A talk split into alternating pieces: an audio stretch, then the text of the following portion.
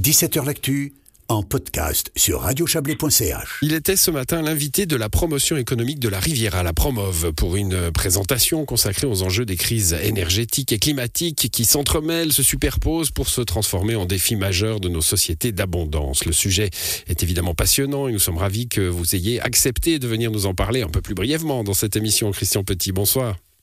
Bonsoir. Vous êtes le directeur général de Roman d'énergie. Alors vous étiez, je le disais, donc euh, invité par les petits déjeuners de, de, la Promove avec un titre de votre présentation Climat et énergie, des crises faites pour durer. Vous avez mis un point d'interrogation, mais je subodore, vous avez un avis. Oui, j'en ai un. Euh, et effectivement, je pense que ce sont des crises faites pour durer. Et j'ai parlé de deux crises, la crise climatique et la crise énergétique. Et tout laisse à penser que ce sont deux crises qui vont nous accompagner pour un certain temps crise climatique et crise énergétique, je disais qu'elles s'entremêlaient, euh, qu'elles se superposaient et que, vous le dites, hein, c'est souvent euh, euh, aussi du côté du, spectre vert du, champ politique, on le dit, il faut pas les séparer, il faut pas les opposer.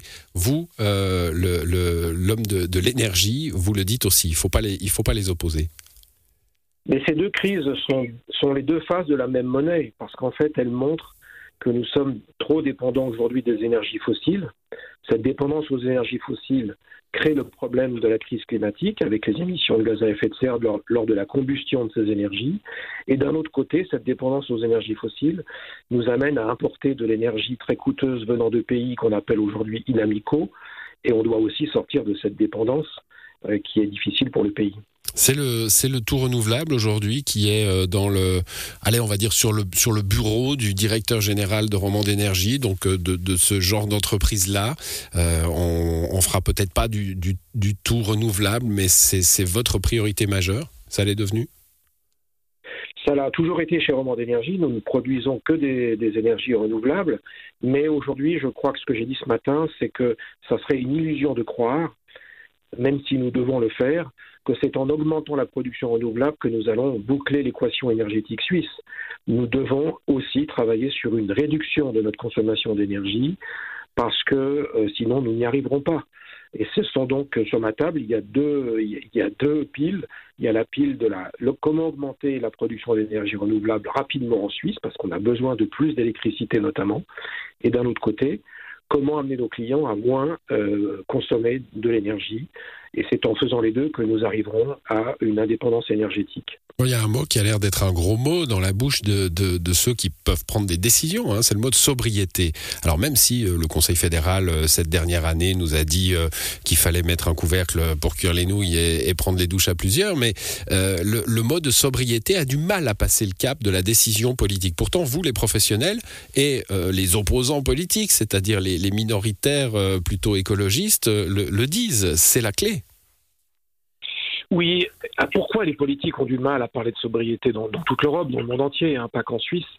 C'est parce que nous n'avons pas jusqu'à présent réussi à démontrer qu'on pouvait découpler croissance économique et décroissance des émissions de gaz à effet de serre. Et donc la sobriété, qui implique moins d'usage et moins de consommation d'énergie, fait peur à certains parce que ça laisse à penser qu'on va avoir une décroissance économique.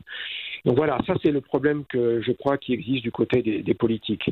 Après, au niveau de la sobriété, ça tombe sous le sens que nos modes de vie sont, euh, sont trop opulents et que ça débouche sur des consommations d'énergie fossile déraisonnables. Il y a des moyens différents, par exemple, de, de se chauffer dans son appartement il y a des moyens différents d'organiser sa mobilité. Et il est clair que si on se contente de remplacer une voiture thermique de 2 tonnes par une voiture électrique de 2 tonnes, on n'y arrivera pas. Mmh. Et qu'il faut aussi euh, passer à des modes de conduite alternatifs, accepter d'avoir de nouveau des véhicules plus légers. Je rappelle que après la Deuxième Guerre mondiale, un véhicule consommait à peu près comme aujourd'hui, sauf qu'à l'époque il faisait 500 kg, maintenant il fait 2 tonnes. Et donc, tous les gains d'efficience qu'on a pu faire sur les moteurs ont été absorbés par les gains de poids, les, accroissements de poids mmh. liés à des nouvelles fonctionnalités dans nos voitures. Et la sobriété nous dit, et c'est sa différence avec l'efficience, qu'il faut accepter de revenir sur certains usages qu'on ne fera plus ou qu'on fera différemment. Il faut, euh, je, je, reviens aux, aux, décisions politiques. Hein. C'est évidemment intéressant. On a vu, alors avec moins de euh, moins de brutalité ou de ou d'émotion dans notre pays euh, que, que dans d'autres, mais il y, a des incompréhensions dans la population où euh, le, le, le, discours de sobriété a l'air de ne s'adresser euh, qu'à la masse, hein, qu'à la population au sens large. Voilà, il faut faire attention, il faut pas remplir les piscines pour les plus riches, il faut être plus raisonnable avec son véhicule, il faut plus prendre l'avion, etc. Euh, alors que euh, bah, les gens ont le sentiment que c'est certes ça pourrait être intéressant, mais si euh, les entreprises étaient soumises aux mêmes critères, aux mêmes pressions, il y a eu en France voisine la question des avions, hein, des, jets privés. L'exemplarité, elle est importante pour vous? Elle est fondamentale. J'ai eu l'occasion d'en parler ce matin. Qu'est-ce qu'on entend comme remarque quand on demande à la population de faire des efforts? La première remarque qu'on entend, c'est oui, mais c'est pas à nous de faire des efforts, c'est aux pays étrangers qui émettent beaucoup plus d'émissions que nous. Hmm. Alors c'est vrai que les Chinois aujourd'hui sont le premier peuple émetteur de CO2, mais il faut pas oublier que les Chinois... Ils construisent pour nous. Hein. Ils construisent pour nous, c'est l'usine du monde, et donc nos importations provoquent chez eux des émissions de gaz à effet de serre. Puis il faut pas oublier que nous, en Europe, on a déforesté notre continent, on a émis beaucoup de charbon dans l'atmosphère au 19e siècle et 20e siècle pour se développer. On ne peut pas faire grief à d'autres pays de vouloir maintenant se développer. Ensuite, euh, au niveau de, la Suisse elle-même, eh bien, il faut quand même constater que les industriels, l'économie, a fait plus d'efforts que les ménages jusqu'à présent pour euh, faire des gains d'efficience.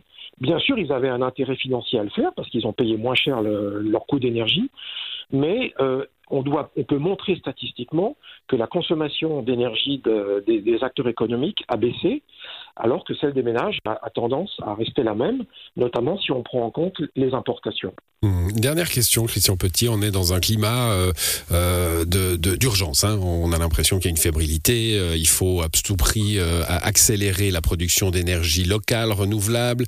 On a eu un débat en, en, Valais et à, à l'échelon national d'ailleurs sur les parcs solaires en montagne, sur la facilitation de, de, mettre en route des projets en limitant les droits de recours.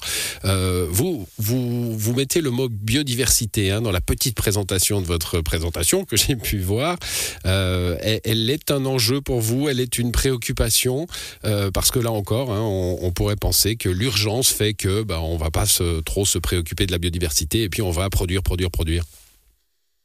Oui, c'est un risque. Euh, le Parlement, les politiques pourraient avoir la tendance de se dire, devant cette urgence et ces risques de pénurie, que maintenant on peut faire tout et n'importe quoi et puis euh, court-circuiter tous les processus démocratiques. Alors nous, dans notre industrie, on a tendance à dire qu'il y a trop aujourd'hui de processus euh, démocratique qui fait qu'un un, projet d'énergie renouvelable, ça, ça, peut durer, ça dure en général 20 ans, mmh. soit à peu près trois fois le temps de nos, de nos voisins européens. Mais il ne faut pas passer d'un extrême à l'autre. Donc récemment, le Parlement, par exemple, a émis, a voté une loi pour encourager le développement, et c'est une révolution dans notre pays, de grands parcs solaires au milieu alpin. Et chez Roman d'énergie, nous essayons d'arbitrer de, de, dans nos projets en fonction de critères économiques, mais aussi en, fonction de critères environnementaux. On s'est posé la question de savoir s'il était raisonnable d'aller mettre des grands parcs alpins sur des grandes surfaces, encore les rares surfaces vierges que nous avons encore dans notre pays. Mmh. Et nous sommes arrivés à la conclusion que nous n'allions pas le faire, même si on respecte des, des confrères qui peuvent le faire, parce que euh, il nous semble que dans le solaire, il y a des alternatives et nous devons aller d'abord sur des milieux qu'on appelle anthropisés, c'est-à-dire déjà abîmés par l'homme. C'est bien sûr les toitures, euh, les façades, tout ce qui est sur le plateau.